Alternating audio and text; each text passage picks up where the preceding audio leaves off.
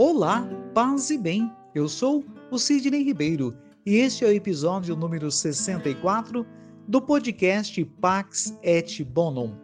E continuamos com as explicações do Papa Francisco em audiência ocorrida no dia 8 de maio do ano de 2013. Informações estas extraídas do site do Vaticano. O tempo pascal que com alegria estamos a viver guiados pela liturgia da Igreja. É, por excelência, o tempo do Espírito Santo, doado sem medida por Jesus, crucificado e ressuscitado. Este tempo de graça concluir-se-á com a festa do Pentecostes, na qual a Igreja revive a efusão do Espírito sobre Maria e os apóstolos reunidos em oração no cenáculo.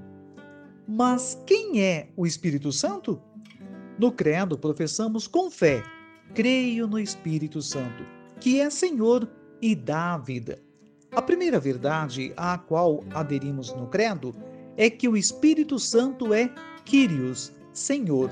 Isso significa que ele é verdadeiramente Deus, como o Pai e o Filho, objeto do mesmo ato de adoração e glorificação que dirigimos ao Pai e ao Filho.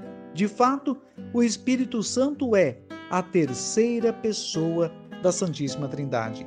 É o grande dom de Cristo ressuscitado, que abre a nossa mente e o nosso coração à fé em Jesus como Filho enviado pelo Pai e que nos guia para a amizade e a comunhão com Deus. Que Deus esteja com você, hoje e sempre.